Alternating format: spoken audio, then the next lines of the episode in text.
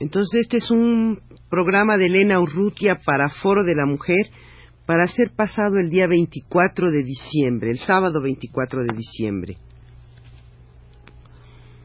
Los regalos de mi abuela. Muchos recuerdos de mi infancia están íntimamente asociados con mi abuela paterna María Gargollo. La ciudad para mí entonces, absolutamente abarcable, estaba formada por las cuadras comprendidas entre nuestra casa en la colonia Juárez, que ni en sus sueños más audaces se veía como la zona rosa que habría de ser años después, y el centro, precisamente la calle de Tacuba, en cuyo número 16 vivían mis abuelos, y a donde veníamos puntualmente cada semana, mis hermanas, hermanos y yo, con una ilusión nunca defraudada. Poco después mi ciudad se ensancharía en un triángulo que tocaba, en su ángulo recientemente adquirido, la colonia Santa María con la escuela, varias casas de familiares y no sé por qué la mayor parte de tíos abuelos y muchas librerías. El recuerdo de las canciones de Cricri, oídas en una caja de madera Art se entremezcla con el del trino de los canarios que en sus jaulas del corredor, Gorgonia, varios años antes nana de mi padre, Gona para nosotros, cuidaba con amorosa dedicación. Muchas primeras veces están asociadas al recuerdo de mi abuela. Mi primera visita al Palacio de Bellas Artes, deslumbrada ante el enorme telón de vidrio emplomado, para asistir a una función de títeres de una compañía visitante, los Piccoli, los primeros rompecabezas que armé en mi vida, paisajes venecianos, marinas, visiones bucólicas que llevaban meses para completarse. La primera persona que nos descubría, a mis hermanos y a mí, visiones de países exóticos y remotos, con sus relatos inagotables de las mil noches y una noche en versión infantil, supongo, contados no por las noches, sino en las tardes que la lluvia nos impedía salir a jugar. Mi primera casa de muñecas, descubierta con asombro y regocijo un día de Navidad, en la leonera donde, gracias a ser la habitación destinada a los trebejos, a los muebles en desuso y por lo mismo fuera de la circulación, podía mi abuela disponer con toda anticipación y en secreto el hermoso nacimiento de figuras italianas que año con año montaba para nosotros y descubrírnoslo precisamente el día de Navidad, rodeado de los juguetos, de los juguetes que el niño Jesús nos había dejado en su casa. Porque en la de mis padres eran los Reyes Magos los que dejaban sus regalos el 6 de enero, al lado de nuestros zapatos cuidadosamente colocados al pie de una ventana o junto a la chimenea. También mi primer libro de poesía lo recibí de mi abuela. Tendría yo ocho o diez años y justo en un aniversario me regaló un lindo librito de pastas azules con su cinta marcadora también azul. Cantos del hogar de Juan de Dios Pesa me hizo reír y llorar, compadecerme de María, Margarita y Juan, enlutados por la muerte de su madre, y también me hizo envidiarlos como destinatarios e inspiradores que eran de esos versos cuyo autor su padre les había dedicado.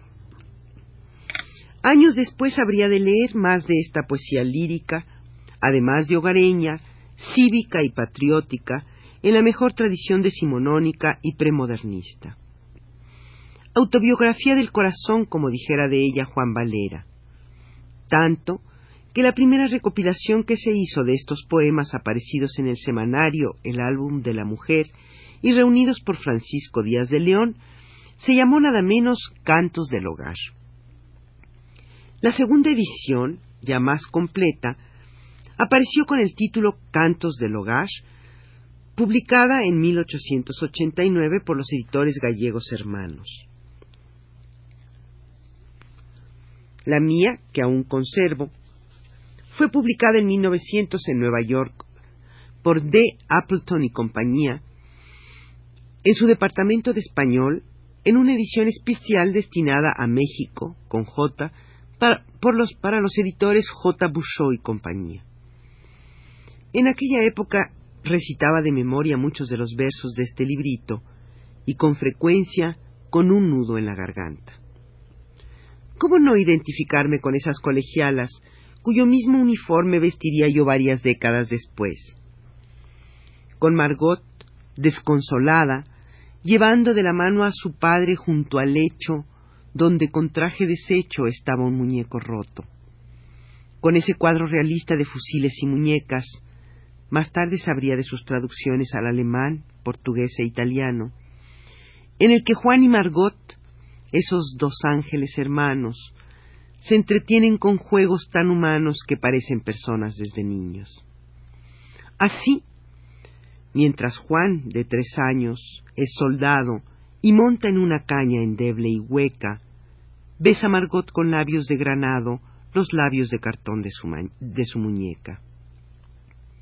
Y exaltarme y apaciguarme alternativamente cuando el uno corre de entusiasmo ciego, la niña arrulla a su muñeca inerme, y mientras grita el uno fuego, fuego, la otra murmura triste duerme, duerme.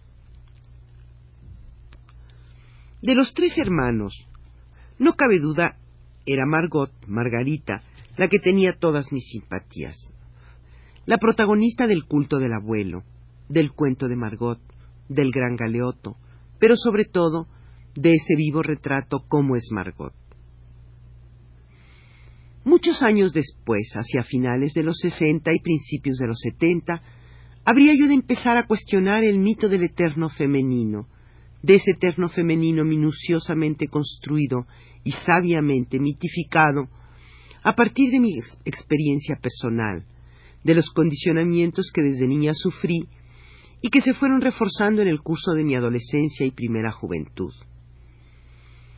Todos los procesos de, imitación y de identificación con el papel que se asigna a las mujeres tuvieron lugar, y el campo de los juguetes no fue excepción antes y después de la casa de muñecas, regalo de mi abuela, tuve como era de esperarse juego de té y cacharros de cocina, estufa para hornear pasteles y plancha con su burro, todo en diminutivo y a pequeña escala. Y por supuesto, rorros, muñecas de todo tipo con cuna, carriola, bañera, biberón, en fin, aquello que la industria del juguete poco transnacionalizada todavía, preveía y proveía para las niñas. Esta industria ahora perfecciona los condicionamientos. Hay muñecas de Lili Ledy que se llaman lagrimitas y como su nombre lo indica, lloran en cuanto se desata el mecanismo. Otras más sofisticadas llamadas comiditas, cuyo éxito, según explican los fabricantes, está, dicen ellos, en que la niña prepara la papilla, se le da a la muñeca que mueve la boca al comerla, y para que le baje la comida hay que darle leche. Después de un rato, prosiguen las explicaciones, la muñeca hace pipí y popó. La niña lava el pañal, lo pone a secar y cambia a la muñeca con el pañal que viene de repuesto. Hasta aquí las indicaciones de la muñeca. Se puede pedir ciclo más perfecto y mejor aún realizado por una muñeca, Abro un paréntesis para apuntar que estos datos proceden de un estudio realizado por IMOP, filial de Gallup, que elabora todos los estudios de mercado de esa fábrica de juguetes en México. Como se ve, esta agencia y sus filiales se ocupan de cosas tan importantes como el mercado de muñecas o los índices de popularidad de Ronald Reagan en Estados Unidos luego de la invasión de Granada. Cerrado el paréntesis, y volviendo a los condicionamientos, años después habría yo de saber que no fueron razones biológicas las que orientaron mi naturaleza femenina y doméstica hacia juegos y juguetes marcadamente sexistas. Doy un brinco mortal a otra casa de muñecas, asociación inevitable, lo confieso, y su cuadro realista concebido por un autor también decimonónico, el dramaturgo noruego Henrik Ibsen, que habría de hacerme recordar los vivos retratos del poeta de mi infancia Juan de Dios Pesa, cuyos cantos del hogar me fueron revelados por mi abuela, y aquella casa de muñecas también regalo suyo. La primera asociación, ya desde el primer acto de la obra Casa de Muñecas, cuando Nora llega a su casa en vísperas de Navidad, cargada con los juguetes, con los paquetes de regalos para sus hijos, que contienen un sable y un traje nuevo para Ibar, un caballo y una trompeta para Bob, y una muñeca con su casita para Emi. Y Torvaldo, su esposo, le pregunta, Pero ahora dime, manirrota, ¿has deseado algo para ti? Nora, con el mismo desprendimiento y abnegación que Margot, la hija de Pesa, le responde, Para mí, ¿qué importa? Yo no quiero nada. Ignoro cuál fue el desenlace de, esos protagonistas de fusiles y muñecas, del culto del abuelo y sobre todo de cómo es Margot, cómo llegaron a la edad adulta. De Nora, la de Ibsen, recuerdo el deslumbramiento. ¿Cómo imaginar que esa glotona que se escapa a la confitería para comprar a escondidas caramelos y almendras, que no deja de ser llamada por Torvaldo Helmer su alondra que gorjea todo el día, pero que puede también por momentos tener las alas caídas. Su ardilla que juguetea por la casa, pero que intempestivamente puede enfurruñarse. Su pajarito cantor, que no hace más que tirar el dinero como el estornino, y cuyo padre llamaba su muñequita, y jugaba conmigo, dice Nora, ni más ni menos que yo con mis muñecas. ¿Cómo imaginar que Nora se atreva a llevar hasta sus últimas consecuencias la acción que ha iniciado al pedir prestadas cuatro mil ochocientas coronas para ayudar al restablecimiento de la salud de su marido, y por supuesto sin que éste lo sepa?